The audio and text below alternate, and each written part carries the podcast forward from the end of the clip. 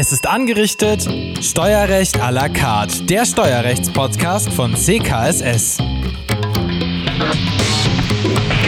Hier geht es um Rechtsprechung, neue Fachveröffentlichungen und Aktuelles aus dem Steuerrecht. Von und mit den Spezialisten für Spezialisten und interessierte Zuhörerinnen und Zuhörer. Immer frisch zubereitet mit den aktuellsten Informationen, die Sie im Berufsalltag brauchen. Aus dem Kanzleistandort, dem Kösti-Haus in Köln. Heute andere Forderungen, bekömmlich oder nicht, mit Klaas Fuhrmann und Elmar Urbach. Ja, schönen guten Abend aus Köln zu einer neuen Folge von unserem Podcast Steuerrecht à la carte. Es ist angerichtet. Heute mit äh, Elmar Urbach und mir, Klaas Fuhrmann. Wir berichten heute über ein Verfahren, was wir am Ende erfolgreich vom Bundesfinanzhof führen konnten und äh, denken, dass das äh, ein Fall ist, der auch eine etwas äh, größere Gemeinde vielleicht interessiert. Also vielleicht mal ganz kurz, worum ging es in diesem Fall? Was war da eigentlich der Ausgangssachverhalt? Ja, Hallo, auch erstmal von meiner Seite. Hallo, ihr aus Köln. Ausgangssachverhalt, es ging letzten Endes um einen Fall, der das Erbschafts- und Schenkungssteuerrecht betrifft, und zwar um die Schenkung eines Teilgeschäftsanteils an einer GmbH. Und im Kern ging es um die Frage, ob Ansprüche aus geleisteten Anzahlungen als Verwaltungsvermögen einzustufen sind.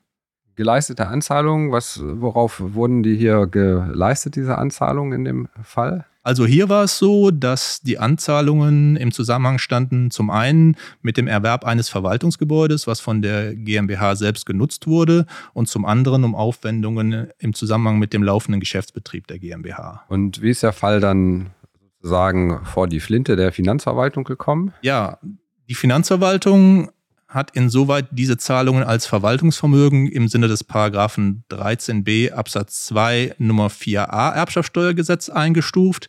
Hierzu muss man sagen, dass der Fall im Jahr 2013 spielte und die seinerzeitige Regelung halt zwischenzeitlich in den Paragraphen 13b Absatz 4 Satz 2 Nummer 5 Erbschaftssteuergesetz überführt wurde, sodass die Entscheidung auch für die aktuelle Rechtslage von Bedeutung ist diese geleisteten Anzahlungen, insoweit hat sich die Finanzverwaltung eigentlich stumpf auf ihre Richtlinien zurückgezogen.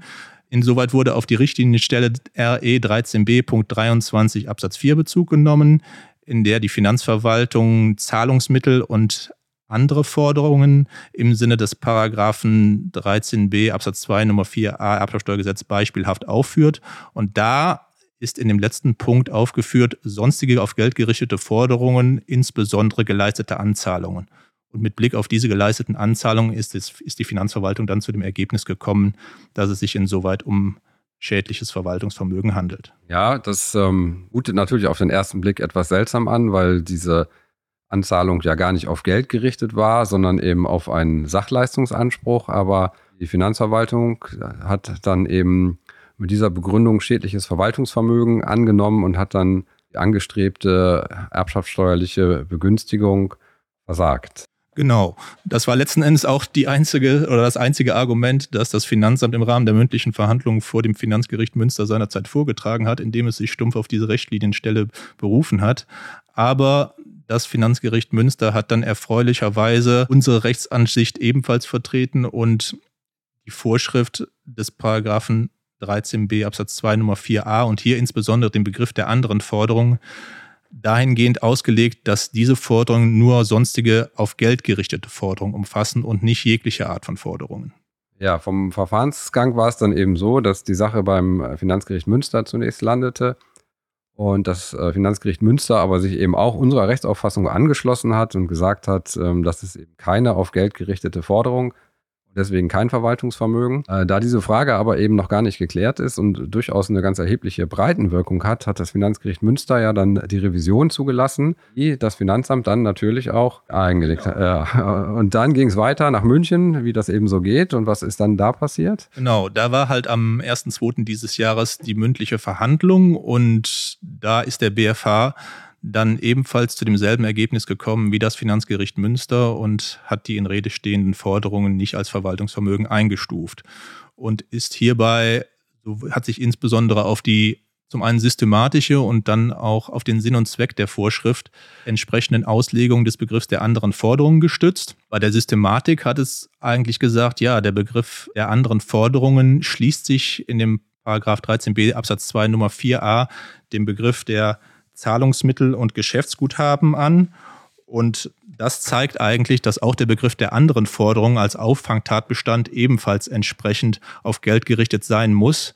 Denn wenn das nicht der Fall wäre, dann wäre die vorherige Aufzählung überflüssig. Das heißt, äh, zukünftig äh, sowohl in der Gestaltungsberatung bei Schenkungen äh, wie auch vorweggenommenen Erbfolgen und natürlich auch in Erbfällen nachher müssen wir genau darauf achten, woraus resultiert denn diese Anzahlung oder wofür wurde die Anzahlung geleistet. Wenn sie für eine Sachleistung geleistet wurde, dann ist nach dieser Entscheidung des BFH kein Verwaltungsvermögen geben, wobei man vielleicht ein bisschen einschränken muss, dass es die alte Rechtslage war. Aber das haben wir ja vorhin schon kurz besprochen. Das gehen wir eigentlich mal von aus, dass das in der aktuellen Rechtslage unverändert übernommen wurde und dass es dafür genauso gelten genau. müsste. Also davon kann man eigentlich ausgehen, da ja auch die in Anführungsstrichen neue Vorschrift oder der Paragraph 13b Absatz 4 Nummer 5, der sich jetzt mit den Finanzmitteln befasst, wortgleich ist zu der Vorgängervorschrift. Man muss aber noch eine weitere Einschränkung beachten, und zwar, dass der BFH sich insoweit nur zu den Forderungen geäußert hat, beziehungsweise zu den Sachleistungsansprüchen, die nicht auf den Erwerb von Verwaltungsvermögen gerichtet sind. Also insoweit ist die Rechtsfrage noch offen. Er musste da in der vorliegenden Entscheidung nicht darauf eingehen, da es nicht entscheidungserheblich war. Das wäre ja unter Umständen eine ganz interessante Gestaltungsalternative, wenn ich zu viel Verwaltungsvermögen habe in meinem Unternehmen und das Verwaltungsvermögen umswitche, sage ich mal, um untechnisch auf, äh, auf Anzahlungen, dann könnte ich ja möglicherweise dadurch meine Verwaltungsvermögensquote senken, äh, indem ich eben Anzahlungen habe und kein sonstiges Verwaltungsvermögen mehr. Mhm, genau. Das war eigentlich auch ein Punkt, den das Finanzamt im Rahmen der mündlichen Verwandlung noch als Argument aufgeführt hat, dass man den Begriff der anderen Forderungen deshalb als oder in einem weiten Verständnis äh, verstehen muss. Dazu hat der BFH aber dann in der Begründung des Urteils auch explizit aufgeführt, dass Ausweichoptionen allein keine in der Vorschrift nicht angelegte Auslegung rechtfertigen. Also dessen letztlich ist es daher möglich, etwaige Finanzmittel, die vor dem Besteuerungszeitpunkt noch vorhanden sind, zu investieren in Wirtschaftsgüter oder auch in Dienstleistungen, soweit es sich halt bei den Wirtschaftsgütern nicht um Verwaltungsvermögen handelt. Ja, und wenn es sich eben doch um Verwaltungsvermögen handeln würde, dann ist man so etwas im Missbrauchsrisiko 42 AO oder Einzelfallprüfung oder. Ja, es ist letzten Endes dann die Frage der Auslegung des Begriffes. Ne? Also man sollte vielleicht momentan zumindest gerade bei der Gestaltung darauf achten, dass es sich nicht um Verwaltungsvermögen handelt, äh, in das man halt entsprechende Investitionen tätigt. Im Bereich der Abwehrberatung aber sollte man zumindest anmerken, dass die etwaige Auslegung oder die Frage, ob ein Anspruch auf Verwaltungsvermögen oder nicht auf Verwaltungsvermögen gerichtet ist, letztlich zu einer Missbrauchsprüfung im Einzelfall führen würde.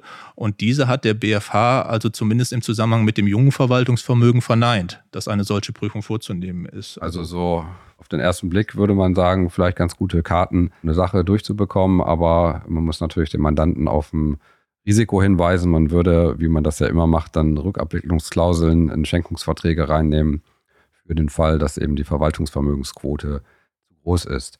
Vielleicht sollten wir nochmal das Aktenzeichen sagen, das haben wir, glaube ich, noch gar nicht gesagt. Genau, das war die Entscheidung 2R36 aus 20 vom 1.2. diesen Jahres, also 2023. Ja, das ähm, ist ja eine durchaus interessante Entscheidung für genau den Fall, also für die Sachleistungsansprüche, die nicht auf Verwaltungsvermögen gehen, aber auch sicherlich eine interessante Gestaltungsoption Sachleistungsansprüche, die dann auf Verwaltungsvermögen gehen, dem kleinen Vorbehalt im Einzelfall prüfen, ob hier ein Missbrauch steht. Genau. Wobei man natürlich auch noch sagen muss, momentan ist die Entscheidung noch nicht im Bundessteuerblatt veröffentlicht und die Richtlinien enthalten halt auch noch diese Aufzählung der geleisteten Anzahlungen als Verwaltungsvermögen, aber zumindestens für den Fall, dass die Anzahlungen nicht auf Verwaltungsvermögen gerichtet sind, denke ich doch mal, dass man da mit der Entscheidung des Bundesfinanzhofs gute Karten hat. Ja, prima. Dann äh, sind wir, glaube ich, durch heute Abend. Vielen Dank an alle Zuhörerinnen und Zuhörer, dass sie zugehört haben, dass sie sich die Zeit genommen haben. Und dann bis zum nächsten Mal. Ja, auch von meiner Seite einen schönen Abend und bis zum nächsten Mal. Tschüss.